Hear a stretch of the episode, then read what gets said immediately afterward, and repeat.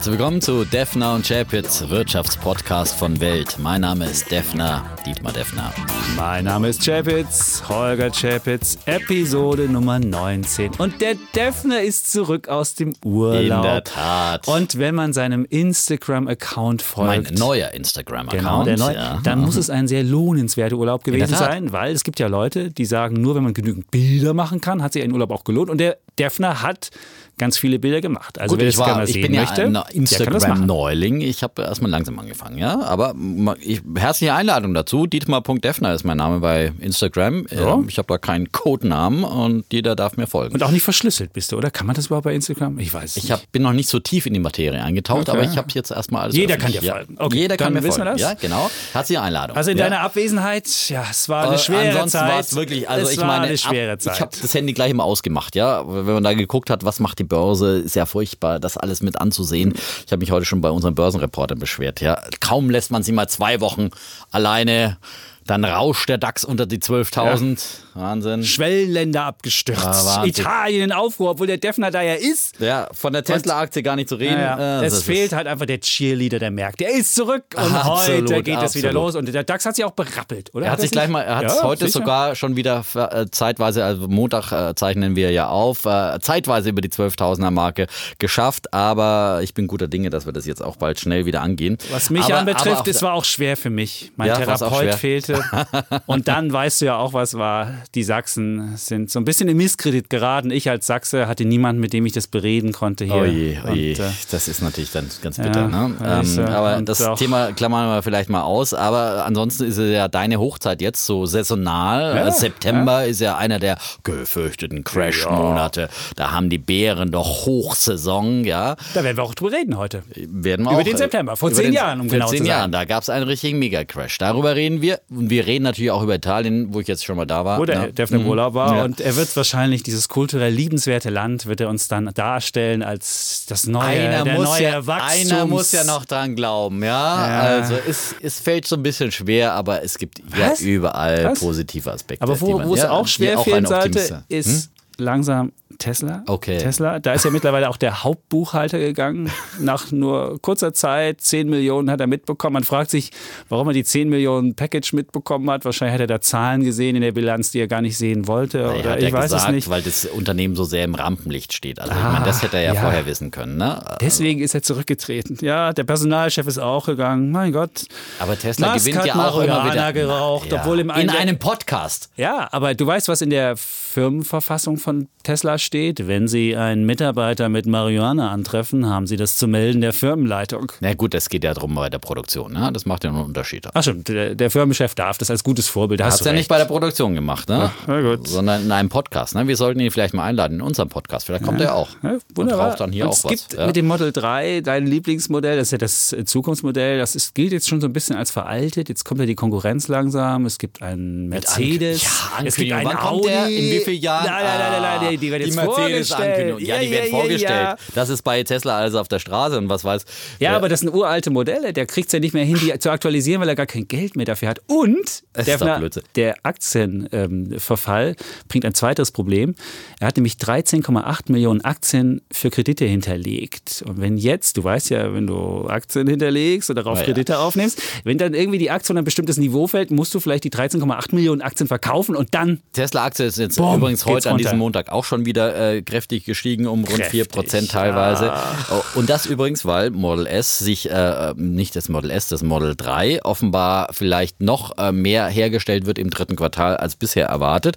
Denn Elon Musk hat in seinem letzten Brief jetzt auch geschrieben, dass sie im dritten Quartal insgesamt doppelt so viele Autos bauen werden wie im vorausgegangenen äh, zweiten Quartal. Und da haben Analysten jetzt ausgerechnet, das hieße dann, äh, dass äh, etwa 59.500 Model 3 gebaut werden, statt der bisher 50.000 bis 55.000 erwarteten. Und das wäre natürlich für die Börse wieder eine deutliche Warum? Überraschung. Die muss doch jemand kaufen. Ja, ich meine, man kann die ja... muss jemand kaufen, lieber Defner. Dann stehen die irgendwo auf dem Werk. Jetzt sagst du natürlich die Hallo, Vorbestellung. 400.000 Vorbestellungen Aber sind die Vorbestellungen sind nur von dem billigen Modell. Die Leute haben doch das billige Modell Model 3 Mach, mach dir keine. Sorgen, mach dir keine Sorgen. Die werden schon ich wäre mir da nicht so sicher. Also die Sorgen. 300 Dollar Wette, wo die Aktie Also am Jahresende stehen weiter soll. beschäftigen, Ja. ja. und die 300 Dollar, okay, mal kurzzeitig drunter gerutscht, aber das kriegen wir schon hin bis zum Jahresende. Gut.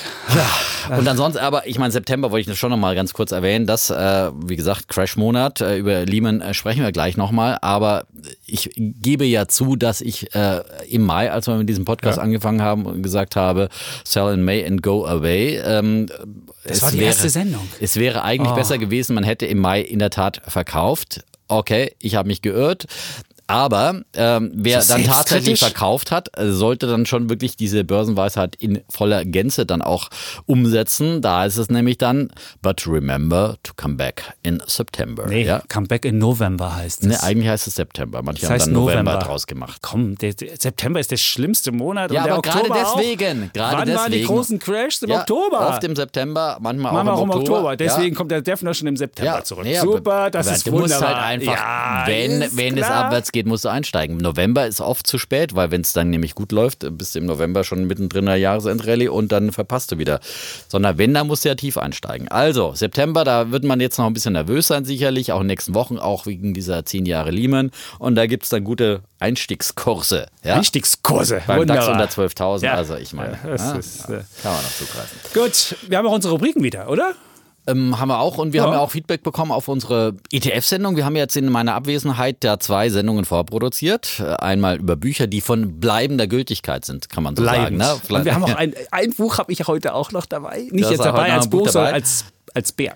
Ja, und äh, zu den ETFs gab es auch viel äh, positives Feedback, genau. Feedback und viele Fragen. Und ne? ich muss zugeben, da bin ich noch hinterher mit der Beantwortung der Mails. Ich, hab, ich habe ja bisher jede Mail beantwortet und das werde ich noch tun. Also wer uns jetzt hier zuhört und noch Fragen hat, das waren auch sehr spezifische Mails, soll ich das währungsabgesichert machen und dies und das und es ist schwierig. Aber ist vielleicht wirklich dieser September eine gute Zeit, um einen ETF-Sparplan zu starten oder eine erste fixe Summe mal in so Aber zu angeblich, angeblich gibt es in der Schweiz in der Form nicht. Das hat mich jetzt gewundert. Weil es schrieb einer aus der Schweiz, bei uns gibt es gar nicht. Und ähm, hatte dann auch einen ETF auf den MSCI All Country World, so wie wir es ja empfohlen hatten. Und wollte jetzt wissen, ob er das währungsgesichert oder nicht machen sollte. Gut, wenn ich jetzt im Franken wäre, würde ich es auch währungsgesichert machen. Ha, wer hat's erfunden? Nicht Was? der Schweizer. Den Sparplan. Äh, den Sparplan. Einer mal ein Kraner, so. wir gelernt haben. Ja, so, also jetzt aber zu unserer heutigen Sendung. Ja. Genug des Vorgeplänkels. Äh, Wir haben ja wieder äh, zweimal äh, Bulle und zweimal Bär in der Regel. Aber heute, ich bin so frisch optimistisch motiviert aus dem Urlaub zurückgekommen. Ich hätte heute gerne zwei Bullen Okay, vergeben. ja? kannst du Ja? haben. Kannst Kann du haben. Okay, ich würde sagen, wenn, wenn du schon so bullisch bist, dann solltest du den ersten Bullen hier gleich mir um die Ohren hauen. Ja, und es geht natürlich auch um ein Urlaubserlebnis. Ähm, ähm, Soll ich die deswegen- Musik einspielen? Ja, bitte. Ja. Wunderbar. Aber es ist Ja. jetzt erstmal noch nicht Italien, Italien kommt ja noch, sondern äh, Airbnb. Ja, ich habe in diesem Urlaub in der Tat, äh, wir waren in drei verschiedenen Unterkünften. Einmal Agrotourismo, also es ist so was wie Ferien auf dem Bauernhof, äh, auf einem ehemaligen Bauernhof. Äh, Gab's auch was lecker Essen? so super gibt's lecker immer Essen. lecker Das Essen, leckere oder? Essen Ja, in, in, das in ist- Sizilien ist ein Traum, ja, aber davon später noch mehr. Ähm, und äh, zweimal hatten wir dann ähm, sozusagen jeweils für vier Tage eine Airbnb-Wohnung, ja, in Ja. Catania und in Palermo, in, in den zwei ja, Haupt, äh, in den zwei größten Städten Siziliens. Und äh, es war einfach ganz toll, was man da für kleines Geld kriegt an äh, Wohnraum. Also kriegt man für den Preis für weniger als ein Hotelzimmer, kriegt man halt einfach eine ganze Wohnung und ist einfach wirklich toll gewesen. Dazu dann eben auch noch äh, halt gleich mal Insider-Infos äh, von den äh, Vermietern, die einen freundlich empfangen. Äh, die eine Vermieterin hat ja wirklich bis äh, 2 Uhr, bis wir dann vom Flughafen kamen, ähm, Mietauto hatten und so weiter und so äh, 2.30 Uhr gewartet, freundlich auf uns gewartet, uns empfangen und uns dann noch. 2.30 Uhr, ja, und, Defner, und was dann, habt ihr und dann noch, ja. Verspätung.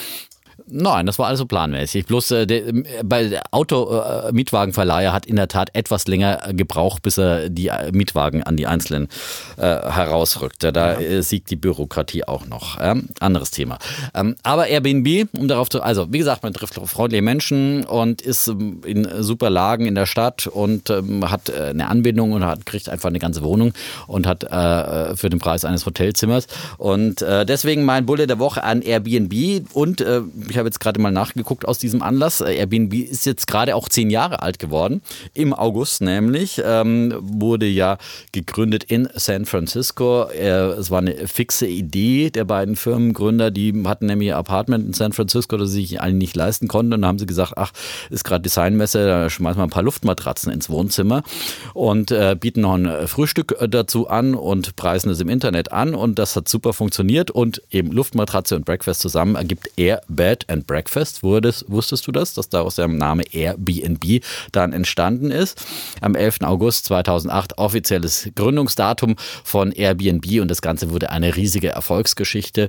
Äh, mittlerweile ist das äh, Unternehmen mit etwa 31 Milliarden Dollar bewertet. Leider, leider immer noch nicht an der Börse notiert. Das äh, finde ich ja immer schade, wenn äh, Unternehmen so spät erst an die Börse gehen und der Anleger nicht mit dabei sein kann.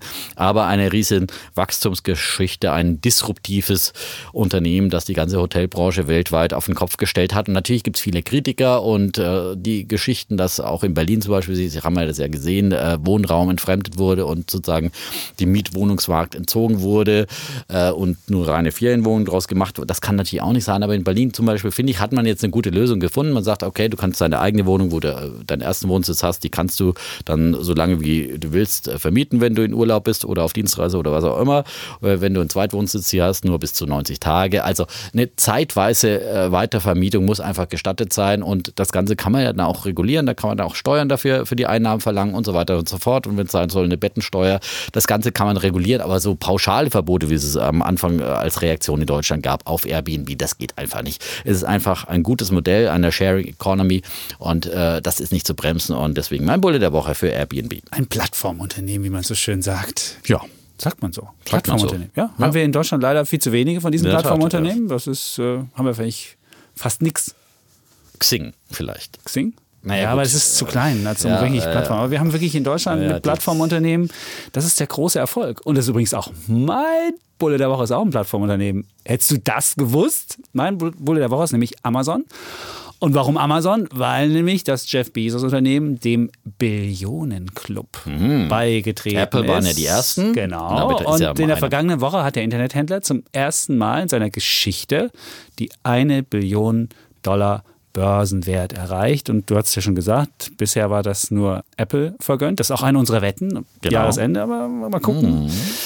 Ähm, und das Schöne ist, Amazon hat das schneller erreicht als Apple. Nämlich Apple ist 1976 gegründet worden und Amazon erst 1994. Und der Börsengang war dann im Mai 1997.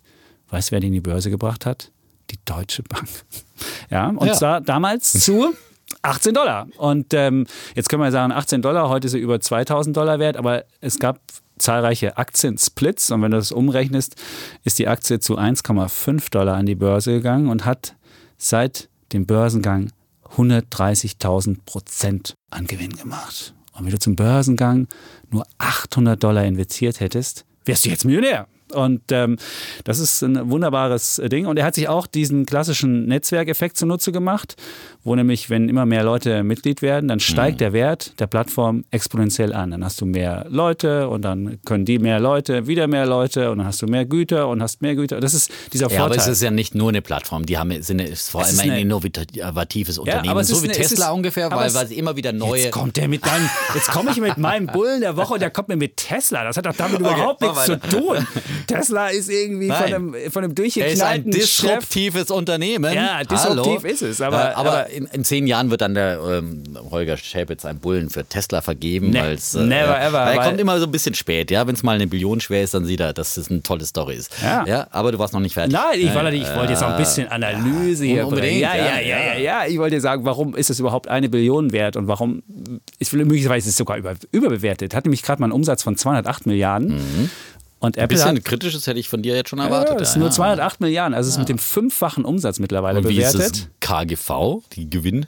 Ja, das ist ganz hoch. Das Problem Ja. ist, die machen nicht so viel Gewinn. Kurs-Gewinn-Verhältnis Das ist immer sehr ist auch sehr bei hoch. Amazon. Ja? Genau. Muss Und- ich jetzt hier Wasser in den Wein schütten? Nein, musst du überhaupt nicht. Aber beispielsweise hat Apple einen Umsatz von 255 Milliarden oder Walmart von 510 Milliarden. Also die, wenn du Umsatz anguckst, ist Amazon relativ weit hin, nämlich nur Platz 16. Aber es wächst 30 Prozent der Umsatz im Jahr. 30 Prozent. Und wenn du das dann hochrechnest, hättest du in sechs Jahren auch einen Umsatz von einer Milliarde. Aber eben nicht nur, weil sie eine Plattform Nicht sind, eine sondern Milliarde, weil sie ständig neue Geschäftsfelder vordringen. Ja, aber es ist auch die Plattform, zum weil du mittlerweile- den Kindle erfinden, ja. Ich meine, ich hatte im Urlaub jetzt einen Kindle dabei. Es ist so praktisch am Strand, du kannst in jeder Position sozusagen lesen. Meinen Eltern habe ich eine Alexa geschenkt, schon vor äh, zweieinhalb Jahren zu Weihnachten und so. Die können damit wunderbar umgehen. So als mit dem iPad den Defner, sagen sie immer. Und dann geht der Podcast los. Ist es toll? Leider noch das nicht, nicht, leider nicht? noch nicht bei Alexa. Jetzt muss ich aber noch ein bisschen Wasser in den Wein Bist du immer noch nicht fertig? Nein.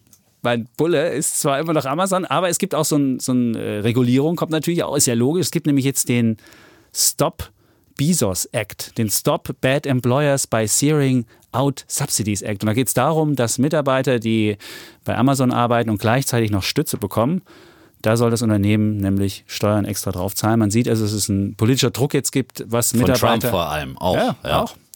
Und bisher war es so, dass. Und äh, von Verdi. Oh, in das- Deutschland.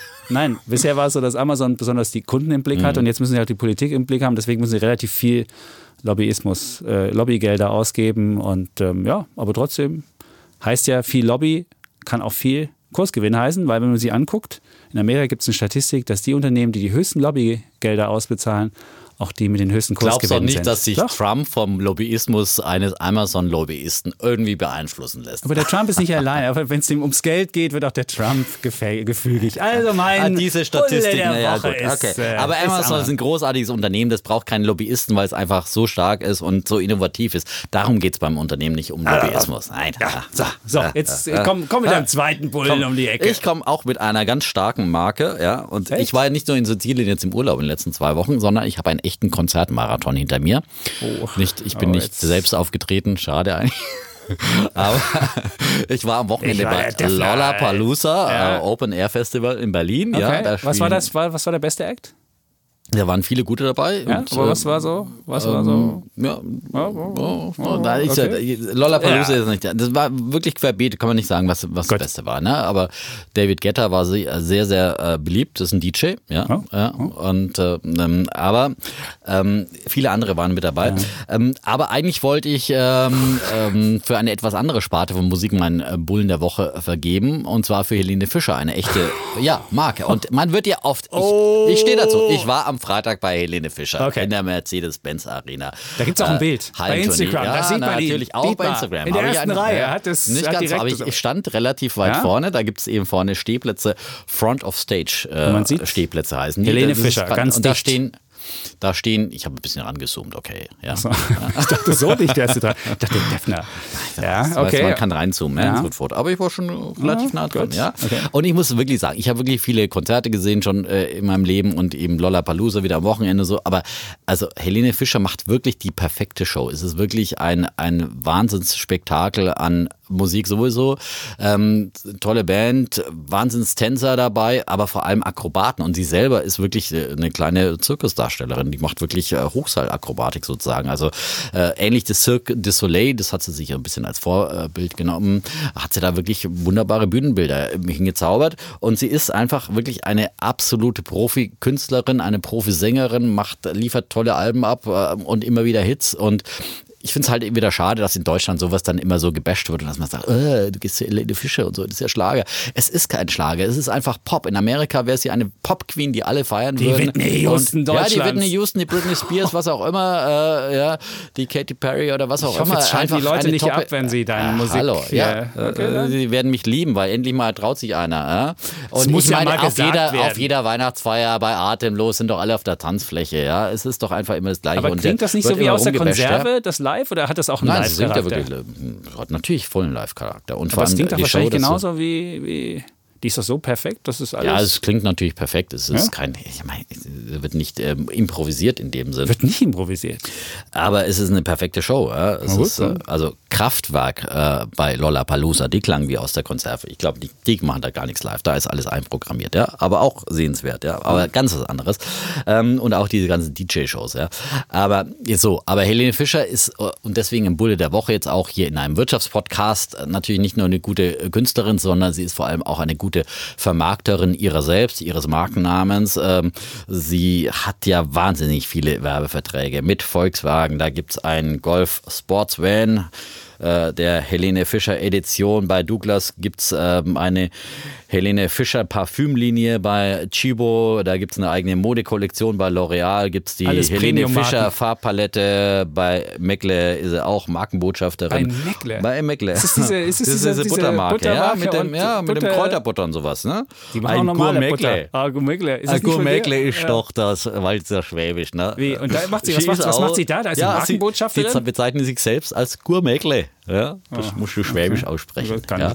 Also, Okay. sie vermarktet sich super und äh, verdient damit rund 10 Millionen Euro im Jahr. Das kriegt sonst nur ein? VW-Chef, äh, bevor er in äh, sozusagen abgesetzt wird. Ähm, Was hat es gekostet, das Konzert? 100 für diese Front-of-Stage-Karte Ja. 107 Euro, ja? Pro Nase. Pro Nase, natürlich, ja, klar. Ah. Ähm, und aber ich meine, für eine perfekte Show, finde ich, kann man das bezahlen. Und äh, wie gesagt, ähm, Dietmar ist noch jetzt sind- atemlos. Ja, ich bin vollkommen atemlos, Ja, voller, wunderbar. mein Herz bebt und äh, Und, war auf einer Achterbahnfahrt. ja. Und bald wird sie wahrscheinlich bei Tesla am Steuer sitzen und dann wird Dietmar ganz gibt's weg sein. Ist noch bei VW. Ich meine, das Nein. ist doch das von gestern willst du uns. Egal, egal. Gut, das ist ein zweiter Bulle. Ja. Ich habe ich hab jetzt wirklich einen richtigen Bären und Oh. zwar geht es um Dirk Müller. Du kennst Dirk Müller, das ist der Mr. Dax. Dirk Müller hat ein neues Buch und dafür gibt es den von mir den ähm, Bären der Woche. Das heißt Machtbeben, die Welt vor der größten Wirtschaftskrise aller Zeiten. Aber das 22 Euro bei doch, Heine. Das, dieses Buch, äh, der Titel müsste dir doch sozusagen ganz in Die deinem Welt Sinne sein. der- weißt du, was das ja, Buch aber ist? du als Bär bist doch auch so ein Untergangs. Weißt du, äh, was ich mal zu dem Buch sagen Prophet. will? Das ist eine in Buchform gegossene, das ist der in Buchform gegossene Energy Drink für den Wutbürger. Max, ja. sag's nochmal. Also, das hast du dir Der so schön in ausgedacht. Buchform gegossene Energy Drink für den Wutbürger. Das ist es. Und das ist nichts Boah, anderes. das ist aber das ist, da Zitat. geht, da geht es nicht um, da geht es nicht um irgendwie, dass er auf Krisensymptome hinweist. Das tut er auch. Aber es geht wirklich, es schildert irgend so ein paranoides Weltbild und äh, so eine Zutatenliste würde ich sagen, gefährliche Weltlage, Krieg, Chaos, Völkerwanderung. Dazu eine Prise Demokratieverdrossenheit, Sozialneid, Globalisierungsangst, Medienschelte und Crashgefahr. Und dann gibt es natürlich auch abgemischt mit Verschwörungstheorien. Und dann schreibt er, ein kleiner Machtzirkel von Mächtigen trifft Entscheidungen.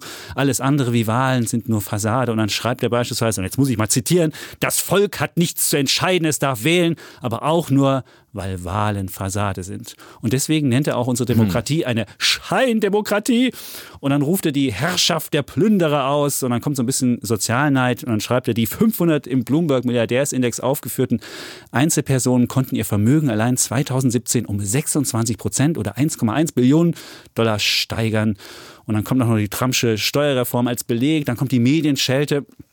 Und dann heißt es, die Medien verschweigen die Wahrheit, weil sie im Besitz jener Plutokraten sind, die die Welt beherrschen. Und auch der Staat kriegt eins obendrauf. Es droht nämlich der totale Überwachungsstaat. Und dann appelliert Müller an die Zivilgesellschaft. Und da kommt auch das Bargeld. Hatten wir auch hier in der Diskussion. Und dann sagt er, Bargeld bietet Anonymität. Denn kein Bargeld, kein Widerstand. Ja, das ist also auch sein Ding. Dann äh, sagt er noch, die, es gibt eine gewaltige Anleiheblase, die größte überhaupt. Die, Mutter, die Mutter aller Blasen, 150 Millio Billionen Dollar schwer. Und natürlich, was ist Müller auch? Müller ist Russlandversteher. Und dann gibt es einen schönen Satz wie, man will uns erzählen, russische Internetaktivisten hätten mit gekauften Facebook-Anzeigen im Wert von 100.000 Dollar, drei Ausrufezeichen, die Wahl des amerikanischen Präsidenten beeinflusst. Und dann sagt er, dass es völlig absurd wäre. Dann kommt natürlich auch noch die Globalisierungsangst vor. Die Welt würde vereinigt, damit endlich Amazon sieben Milliarden Menschen gleichzeitig als Kunden haben kann. Und ähm, dann sagt er, Merkel und Macron hätten sowieso schon die Nationalstaat aufgegeben, würden heimlich an diesem großen, an dieser großen Weltverschwörung arbeiten, damit endlich die Konzerne sieben Milliarden Menschen haben können. Und dann kommt nochmal die Mutter aller Blasen. Diesmal nicht die Anleiheblase, sondern die zweite Mutter aller Wirtschaftsblasen. Das ist dann die China-Blase.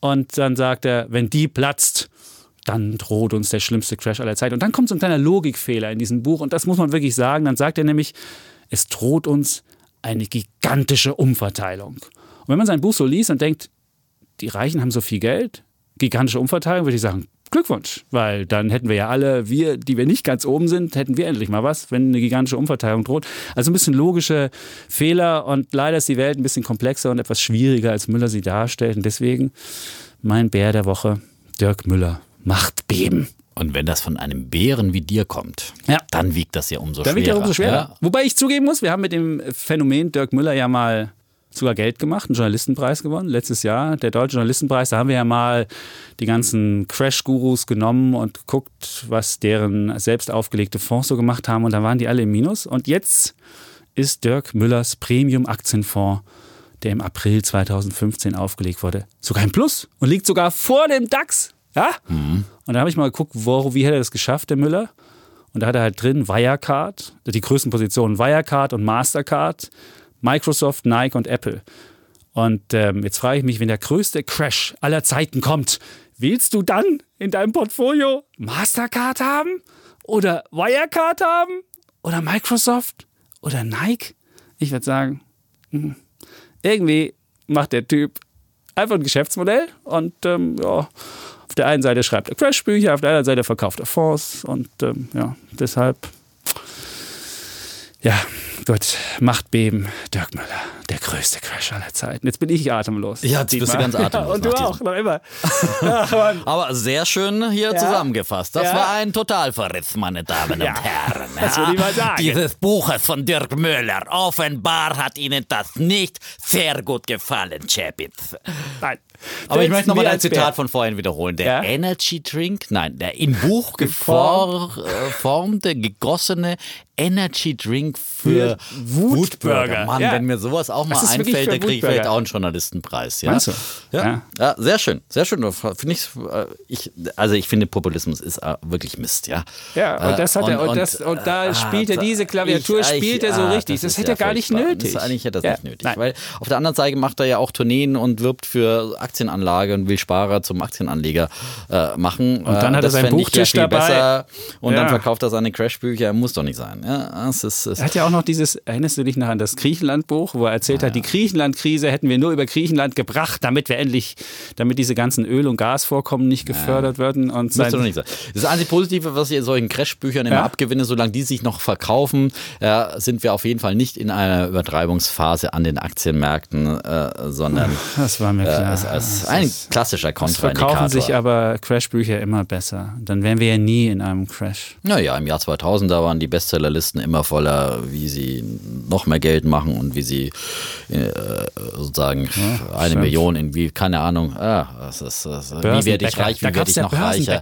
Ja, ja, all das gibt's. Ja, ja. ja. Haben wir ja auch schon mal. Bücher. Ganz kurz, Das Bücher. Bücher. Wir machen auch wieder mal ein Bücherspezial. Das Ja. war nur ein kleiner Ausflug in die. Ich mache jetzt nicht schon wieder diese Pseudo-Reichern. Aber könntest du vielleicht sagen, dass es Marcel Reichernitzky ist? Weil Es die jungen Menschen, mal, genau, ja, es ist super. ja. Vielleicht sagst du mal, mittlerweile ist. verstorbene Literaturpapst der FAZ und beim ZDF und so, ja. Ja, hat eine Muss tolle man immer gehabt. erklären für die jüngeren Menschen, ne? Ja, die kennen das gar nicht. Ja, genau. Die kennen auch gar nicht die Lehman-Pleite. Deswegen haben wir ja nachher gleich Lehman-Pleite. Aber jetzt Na mal gut, zehn Jahre kann man auch als jüngerer Mensch noch vielleicht was davon gehört haben, ja. Meinst du? Meinst du, die haben auch alle damals am Geldautomat gestanden und haben. Das war in Deutschland so ein ja Phänomen. Na, es war schon, es ging schon los und du siehst auch in den Aber dann kam die. Kanzlerin und dann kam die Kanzlerin mit dem Steinbrück. Ja. Aber da ihre reden wir doch gleich Einlagen noch darüber. sicher. Da reden wir gleich noch drüber. Über die Einlagen? Ja, nein, und über die Lehman-Pleite und ob die Welt genug daraus gelernt hat. Ja. Werden wir unterschiedliche Ansicht sein, würde ich vermuten. Ach was. Wirklich. Ja. Kommen wir erstmal jetzt zu Italien. Aber da warst du ja zu Italien, Dieses ja. kulturell liebevolle Also, Land. äh, Kollege Chapitz hat ja gesagt, wenn du schon nach Italien in Urlaub fährst, Ja. dann müssen wir noch ein zweites Mal. Wir hatten schon einmal Ja. über Italien gesprochen in diesem. Podcast, wo ich ja der Italienverteidiger war, ja. Und äh, Da liegst du mit deiner Wette ganz knapp. Das liegt auf Messers Schneid. Da haben wir Ah damals ja, gewählt, dass die zehnjährige Mhm. italienische Staatsanleihe 2,5 Prozentpunkte über der deutschen liegt. Und sie war zwischenzeitlich mal 3 Prozentpunkte höher und jetzt ist sie wieder unter 2,5 Prozentpunkte. Ich habe damals ja schon sehr viele Argumente vorgetragen, die für Italien insgesamt äh, sprechen. Die will ich jetzt an dieser Stelle nicht wiederholen. Wir wollen ja nicht hier im Podcast zu redundant sein. Ähm, schon immer neue Geschichten anbringen, aber zumindest neue Sichten auf die Dinge. Ich erzähle jetzt einfach erstmal, also grundsätzlich äh, ist es wirklich schwer, wenn man vor Ort ist, äh, sozusagen jetzt hier der super Italien-Bulle äh, zu werden. Denn man sieht schon, äh, wenn man vor allem in Italien, in Sizilien, auf Sizilien in Italien ist, äh, denn Sizilien ist ja sozusagen das Armenhaus Italiens, äh, man sieht schon äh, natürlich, dass das kein reiches Land ist, ja, wenn man durch die Gegend fährt. Man sieht ja, viel heruntergekommene Häuser, heruntergewirtschaftete Infrastruktur. Man sieht ja, äh, viele Menschen, äh, die offenbar auch arbeitslos sind. Äh, man, man, man sieht auch deine Müllhalten, habe ich natürlich auch gesehen. Ja, Brennende Äh, Autoreifen, wenn man ankommt am äh, Flughafen? Das nicht, nein, so schlimm war es nicht. Nein. Äh, man sieht schon, dass es nicht so aufgeräumt ist wie in Deutschland, ja. Ähm, Und man sieht einen Unterschied und man kommt sich zeitweise vor wie in einem Schwellenland, in einem Entwicklungsland.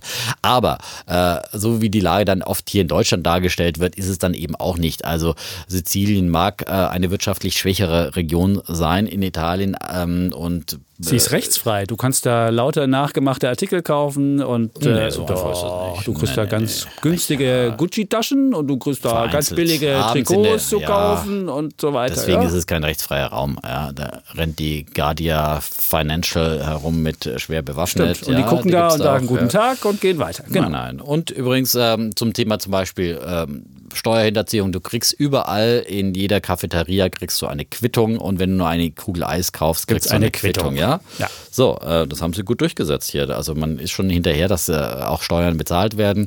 Und ansonsten ist es ein wunderbar liebevolles Land natürlich zum Bereisen. Ja, das kann Ja. ich nur wirklich jedem empfehlen. Also Sizilien ist ein Traumland äh, für Touristen, wo auch die Preise noch einigermaßen fair sind. Ähm, und es bietet einfach so viel. Es bietet, bietet kulturell viel. Es bietet tolle Städte mit allen möglichen Einflüssen. Es äh, bietet äh, Traumstrände. Es bietet vor allem leckeres Essen. Dafür ist Italien ja berühmt. Wunderbaren Wein. Und ähm, Tourismus ist ja ein ganz wichtiger Wirtschaftsfaktor natürlich für Sizilien. Ähm, denn äh, die Industrie, die spielt in Italien ja eher im Norden. Da ist man ja relativ gut aufgestellt. Das gibt es in Sizilien weniger. Deswegen ist man sehr von Dienstleistungen abhängig und das wiederum hängt sehr am Tourismusbereich. Aber auch die Landwirtschaft ist sehr stark.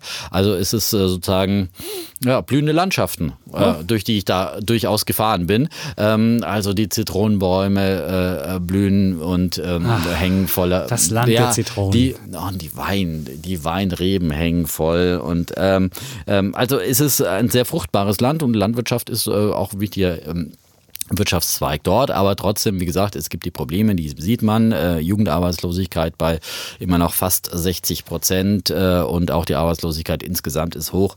Ähm, also das kann man nicht verleugnen, aber trotzdem, äh, Sizilien lebt, die Menschen sind äh, freudig, die Menschen gehen in die Restaurants. Äh, abends in Palermo kriegst kaum einen freien Tisch in einigermaßen äh, guten Restaurants, musst du rechtzeitig vorbestellen. Die Touristen kommen, die Läden sind voll, es gibt viel, viele Läden. Und äh, die Stadt äh, ist äh, sehr, sehr ordentlich durchsaniert, Palermo. Es wird auch der Autobahn gebaut, jetzt ganz fleißig, sogar Autobahnbrücken. Und das sieht alles sehr solide aus. Ähm, äh, durch Italien von Agrigent nach Palermo. Also man sieht auch sehr viel Positives, wenn man durch dieses Land fährt. Aber es ist natürlich kein Vergleich mit Norditalien, es ist auch kein Vergleich mit Deutschland. Ähm, es gibt viel zu tun, aber man darf die Hoffnung nie aufgeben für Sizilien Genau. und und, wenn für es so Italien weitergeht, insgesamt. lieber ja. Dietmar, hatten wir ja bald sogar ein Grundeinkommen von 780 Euro im Das würde Monat. den Sizilianern sicherlich ganz gut tun. Siehst du, und da würden aber die, die Restaurants noch voller danach sein. Das ist ja eine der Pläne, die ähm, äh, die Fünf-Sterne-Bewegung da ausgerufen hat für die Freunde im Süden, dass sie nämlich das äh, Grundeinkommen von 780 Euro haben. Im Norden wiederum hat die Lega ausgegeben äh, Steuersenkung und das alles zusammen führt dazu, dass ähm, man möglicherweise einen Haushalt demnächst verabschiedet, der nichts mit den Regeln der Europäischen Union zusammen äh, hat. Nämlich am 27. bis 27. September muss das Parlament die Eckdaten äh, für die Finanzplanung verabschieden. Und dann musst du das an die EU-Kommission abgeben und dann wird nämlich sozusagen die Stunde der Wahrheit bevorstehen, Dietmar. Und dann geht es nicht um das Land der Zitronen, dann geht es einfach um die Frage, ähm, wird Italien die Regeln einhalten, denn wer Mitglied im Euro ist, muss bestimmte Regeln einhalten und das wissen die Italiener, ja, das äh, hat man auch schon mal gehört.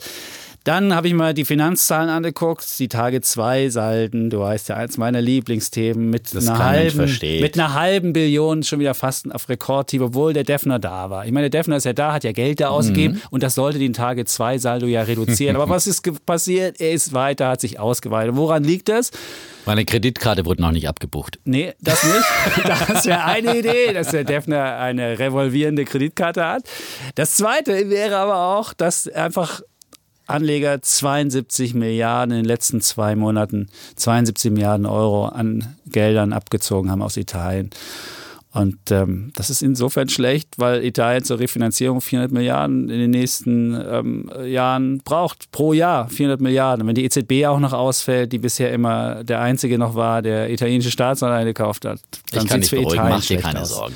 Erzähl mir Ja, aber ich habe natürlich diese Schlagzeilen, ich habe wirklich wenig gelesen im Urlaub, man soll ja auch mal abschalten, auch von der ganzen Finanzwelt, aber ab und zu guckst du mal rein und dann liest du wieder diese Schlagzeilen, diese Ängste über Italien und äh, deren äh, Haushaltsplan, der jetzt gerade in Arbeit ist, Ja. aber der anderen Seite Seite habe ich dazu auch dann ab und zu mal eine Studie äh, gesehen äh, von Bankhäusern, die sagen, hallo Leute, keine Panik. Äh, an, der Finanz, an den Finanzmärkten war ja zwischenzeitlich eben diese Plan, diese Panik, dass äh, der neue Haushalt für 2019 dieser populistischen Regierung und man kann diese Regierung wirklich nicht verteidigen und all die Pläne, die sie bisher umgesetzt haben, das ist wirklich wirtschaftsfeindlich.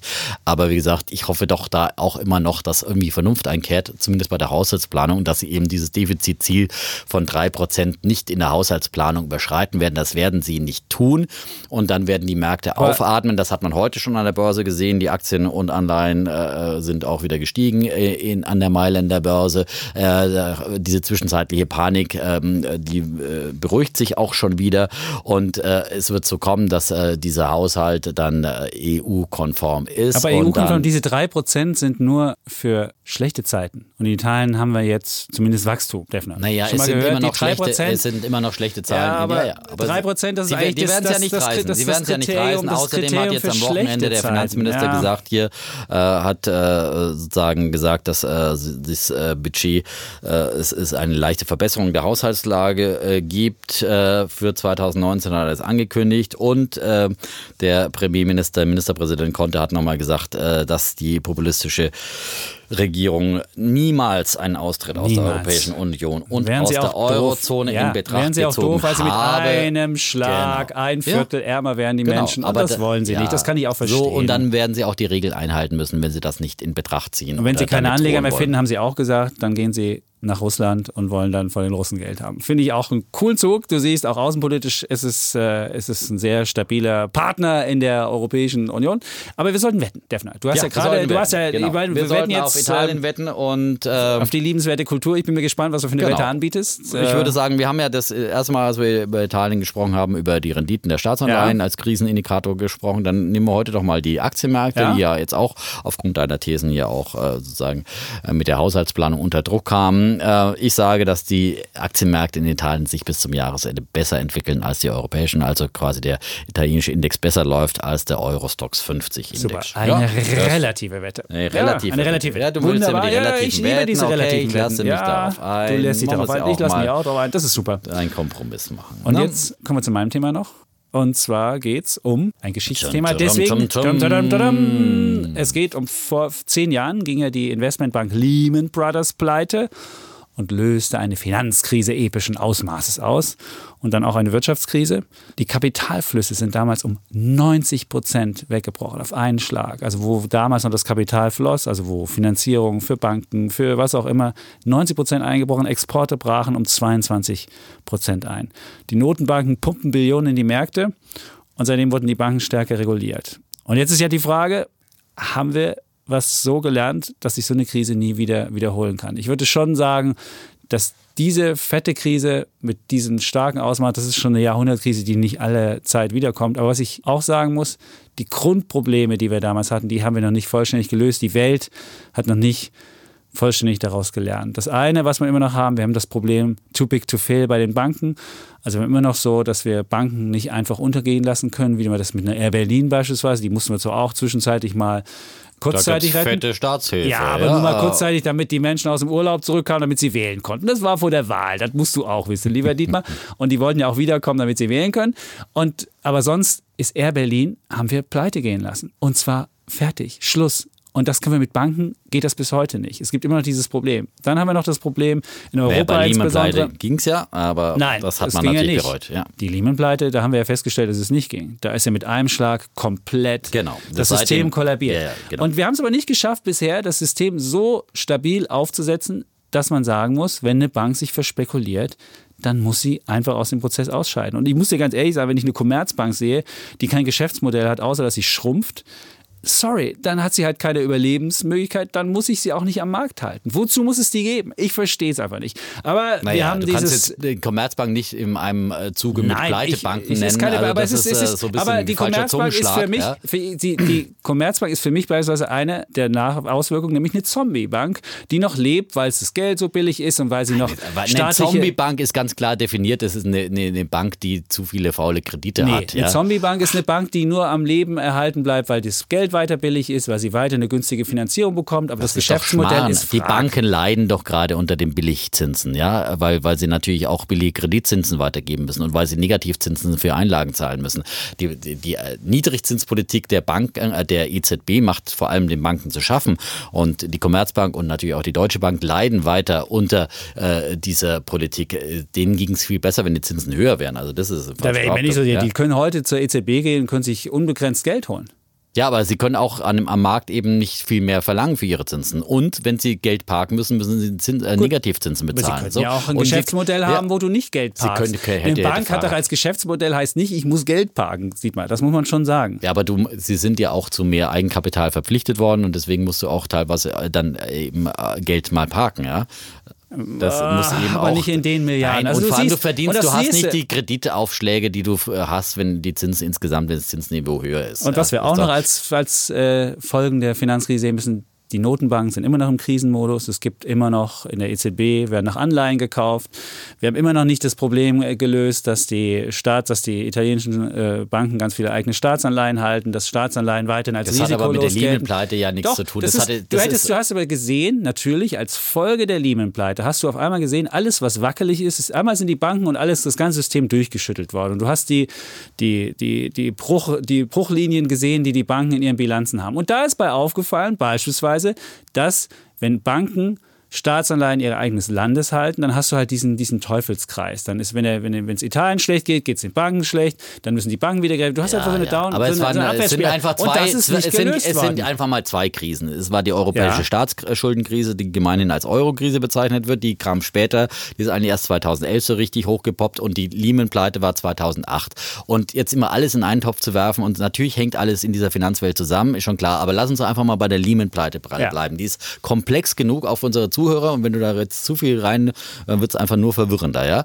Und ähm, mein äh, Ansatz ist einfach zu sagen, dass seit der äh, 2008, seit dieser Lehman-Pleite, hat sich einfach viel verbessert. Das muss man einfach auch mal sagen. Und du hast es ja auch angedeutet, ja. Äh, das Weltfinanz- und Bankensystem wurde viel, viel stabiler gemacht und teilweise eben leiden die Banken darunter ja auch, weil sie viel härter reguliert werden, ja. Und das beklagt ja jede Bank, dass sie jetzt viel stärker reguliert wird, dass sie mehr Eigenkapital verhalten muss, also Risikopuffer in ihrer eigenen Bilanz. Ja, das kostet der Bank natürlich Geld und damit kann sie dann nicht. Warum kostet es denn Geld? Ach, Mann, Dietmar, ich meine, du musst doch als Eigenkapital, du musst doch, du musst doch als Bank, musst du doch, wenn du eine Schieflage hast, musst du dafür gerade stehen. Und es kann doch nicht sein, dass du sagst, oh, Eigenkapital ist aber Nein. zu teuer. Du musst die, die Eigenkapital, Eigenkapital, die Eigenkapital ist, ist, viel zu, die Eigenkap warum ist es denn teurer? Das ist auch ein Regulierungsversagen, weil du einfach noch, weil du einfach noch die Zinsen beispielsweise von deinen, von deinen Anleihen, die Banken rausnehmen, die kannst du noch steuerlich geltend machen. Ja, kann ich ja auch nichts für. Das ist einfach ein Regulierungsversagen. Man müsste einfach sagen, man darf Zinsen für solche Anleihen nicht mehr steuerlich absetzbar machen. Und dann hast du schon eine, einen Nachteil von, von Fremdkapital. Und die Eigenkapitalquoten sind viel zu niedrig, lieber Dietmar. Die sind immer noch so 8 bis 12 Prozent. Und alle sagen immer so, oh, wenn jetzt da bei Argentinien was schief läuft, wie viel haben wir denn da Exposure? Dann ist die Eigenkapitalquote nur so und so. Oh, müssen wir auf die nächsten Stresstests. Wenn du einfach sagen würdest, die Eigenkapitalquoten sind bei 30 Prozent, dann wäre es überhaupt kein Problem. Dann würde jede Krise geräuschlos gehen, dann würde das Eigenkapital belastet und die Banken würden im Zweifelsfalle, würden die, die Anteilseigner würden ausgelöscht, fertig wär's. Und das wäre das wär die wirkliche Lösung. Die Lösung ist nicht irgendwie sagen, so ein bisschen hier, ein bisschen, ein bisschen da, aber nicht wirklich das Problem gelöst. Ja, aber warum gibt es denn Too Big to Fail? Es gibt immer noch dieses Problem, dass du Banken nicht pleite gehen lässt. Ja, weil die erzählst, Angst, weil, weil seit so der Lehman-Pleite, natürlich, ja. weil seit der Lehman-Pleite die Erfahrung da ist, ja, dass man, wenn man eine Bank pleite gehen lässt, äh, möglicherweise das weltweite Finanzsystem kollabiert und deswegen wird man das nicht mehr tun, ja. Und die Amerikaner wüssten sie das, was damals, äh, sie haben es halt äh, riskiert, Hank Paulson damals, der Finanzminister, ja, wollte mal ein Zeichen setzen und der Schuss ist nach hinten losgegangen und er würde es sicherlich nicht wieder tun. Aber so. du musst doch ein System schaffen. Du musst doch ein System schaffen, wo jetzt Banken auch pleite gehen können. Wenn du für, für, für, deine gesamte Lebensdauer sagst, okay, Banken können nicht mehr pleite gehen, weil wir haben den Lehmann-Fall, das ist doch, das ist doch keine, keine gesunde Wirtschaft. Aber, das funktioniert ja, nicht. Dann, hast du, dann wirst du alle irgendwie retten, dann hast du so, so Zombie-Institutionen, dann wirst du den, den deutschen Bankenmarkt, der so unprofitabel ist, der einfach nicht stabil dasteht, wo keine Kredite so richtig vergeben werden, den wirst du nie richtig zu einem, zu einem blühenden. Warum haben wir denn Ja, im DAX, warum haben Hallo, wir im DAX ja. haben wir nur noch eine Bank? Ja. Alle anderen, wir hatten mal fünf im DAX, die sind alle abgestiegen. Warum haben wir das? Es ist einfach auch Versagen von, von, ja ein der, paar von der Regulierung. auch quasi, ja, und deswegen müssen ja nicht die Banken pleite gehen. Es reicht ja, natürlich ist Deutschland overbanked, ja? Ja. Das ist ja eine andere Geschichte, hat auch mit der Lehman-Pleite überhaupt nichts zu tun, aber das Problem war schon immer da und das ist in der Tat nicht angegriffen worden, ja? Ich meine, es gibt immer noch so viele Landesbanken, die kein Geschäftsmodell haben, ja?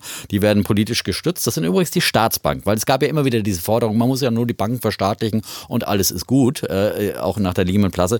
Das ist Blödsinn, weil gerade die äh, Landesbanken in dieser äh, Folge von Lehman ähm, und äh, in diesem äh, Finanzkrisenskandal äh, am meisten sich verspekuliert haben und teilweise eben auch gerettet werden mussten. Ähm, äh, das ist das eine, da muss noch viel geschehen und natürlich muss es Fusionen im europäischen Bankensektor geben und die Commerzbank gilt als Fusionskandidat, wird möglicherweise von der Deutschen Bank geschluckt und dann ist schon wieder eine Bank weg. Deswegen muss eine Bank nicht immer gleich pleite gehen. Nein, es wird auch nicht pleite gehen, aber es muss auch Bereinigung geben. Aber es gibt ja auch Reguli es gibt ja auch Maßnahmen, dass man sagt, okay, wir müssen auch versuchen, das Geld der Anleger dann zu schützen. Da gibt es Maßnahmen. Es gibt mehr Regulierung nochmal. Es gibt äh, höhere Kapitalanforderungen seit der Lehman-Pleite an die Banken.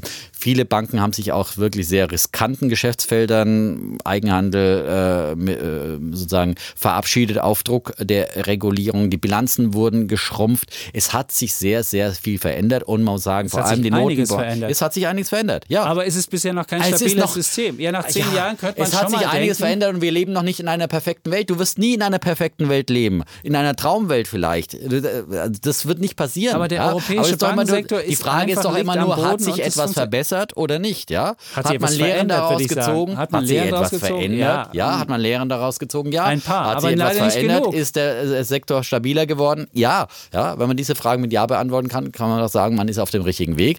Aber das Ganze kann ja kein Staat alleine machen. Das muss global im Prinzip abgestimmt werden. Man sieht ja jetzt schon die Verzerrungen, die es gibt, ja, weil äh, die Amerikaner viel frühzeitiger ihre Banken mit Staatsgeld gerettet haben nach der Lehman-Pleite, denen das Staatsgeld aufgezwungen haben und die sofort rausgeboxt haben, die Notenbank sofort agiert hat und äh, die Zinsen gesenkt hat und sofort reingegangen ist und diese umstrittenen Anleihenkäufe, die du ja häufig so kritisierst, umgesetzt hat. Deswegen ist das amerikanische Finanzsystem und die amerikanischen Banken viel früher aus der Krise gekommen. Deswegen verdienen die heute mehr Geld als damals vor der Lehman-Pleite und deswegen äh, sehen sie wunderbar da, stehen sie wunderbar da und nehmen den deutschen Banken zum Beispiel ihr Geschäft weg. Ja, zum Beispiel die Deutsche Bank äh, kriegt ja in den USA keinen Fuß mehr auf den Boden. Weil Das sie, wird sein. So, Das ja, wird es ja, sein. Weil die, Die Amerikaner Bank- so stark sind, weil die Nein, weil auch Amerikaner nicht- einfach äh, sozusagen äh, viel stärker äh, profitiert haben und gerettet wurden äh, und äh, Die Deutsche Bank müsste in Amerika viel mehr eigenes Kapital hinterlegen und selbst das kriegt sie nicht hin. Also wir sehen, wir kommen nicht auf einen Zweig. Ja, es wir ist ein kommen- komplexes Thema. Es ist ein komplexes so. Thema. Und Das stimmt, ein komple deswegen, ist auch zu komplex für eine Wette, weil ähm,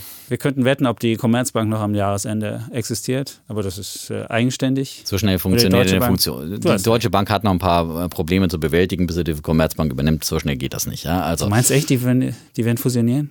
Glaubst du das? früher oder später wird es kommen. Glaubst du echt? Ja. Ein Institut 10 Milliarden, eins 22 Milliarden, hätte man ein 32 Milliarden. Ja, was der ist das denn? steigt schon, keine Angst, keine Stimmt, da haben wir auch noch eine Wette. Ja, wir Genau, eine Wette. Wir haben, wir haben schon sehr viele Bankenwetten laufen Genau, und wir Kapitalmarktwetten. keine deswegen. weiteren Wetten. Und die Zeit ist sowieso ähm, abgelaufen, ja, übergelaufen, sowieso. Aber nach deinem Urlaub mussten wir auch weiter. Ja, wir hatten. Redebedarf. hatten- Wir es gab- hatten Redebedarf. Ja. Es gab einiges aufzuarbeiten, ja. Das stimmt. Und wir hatten auch äh, viele Bullen, viele Bären. Ja, Genau. Und wir wollen uns auch nochmal bedanken. Wir haben äh, gerade eine Statistik gesehen, dass äh, wirklich unser Podcast sehr stetig, langsam, aber Ach, stetig wunderbar. wächst. Wie so ein kleines Pflänzchen in Sizilien. Ja? Und ich habe für den Äh, Dietmar Aus der Asche des Ätna heraus. Übrigens, Ja. am Ätna wird Wein angebaut. Äh, Wunderbar. Und das ist ein sehr gutes Und Erfolgsmodell. ich habe für dich, vielleicht können wir doch noch eine Wette Hm. machen. Ich habe für dich ausgerechnet, wenn die Zahl der Zuhörer weiter so wächst, haben wir in 4,6 Jahren die Millionengrenze das ist so Dietmar. eine typische Chapitz-Analysten-Wette, ja, weil der Analyst dann immer das so, die Entwicklung der Vergangenheit einfach so linear fortschreibt. Ist ja. es nicht linear, ist eine Exponential, ist es Exponential ist der. Schneeball. Ey, Exponential ist noch viel schlimmer, ja. Podcast aber, über, aber einfach über Bücher eine Fortschreibung eines Trends ist natürlich Bullshit, ja. Okay, Und das also ist du eine? Bullshit-Analyse von Chapitz, 4,6 Jahre, Ja. eine Und wann Million. haben wir mehr als die Weltbevölkerung? Das habe ich noch nicht ausgerechnet. Würde ich für dich, für, für nächste Woche würde ich das für dich Okay, machen. wir sagen einfach, sagen Sie uns weiter und wir sind auch mit kleinem, äh, stetigen, nachhaltigen Wachstum zufrieden. Da bin ich so der Typ dafür. Ja, mit dem Chapitz ist ja dann immer gleich exponentiell und so weiter. Ne? Ja, gut.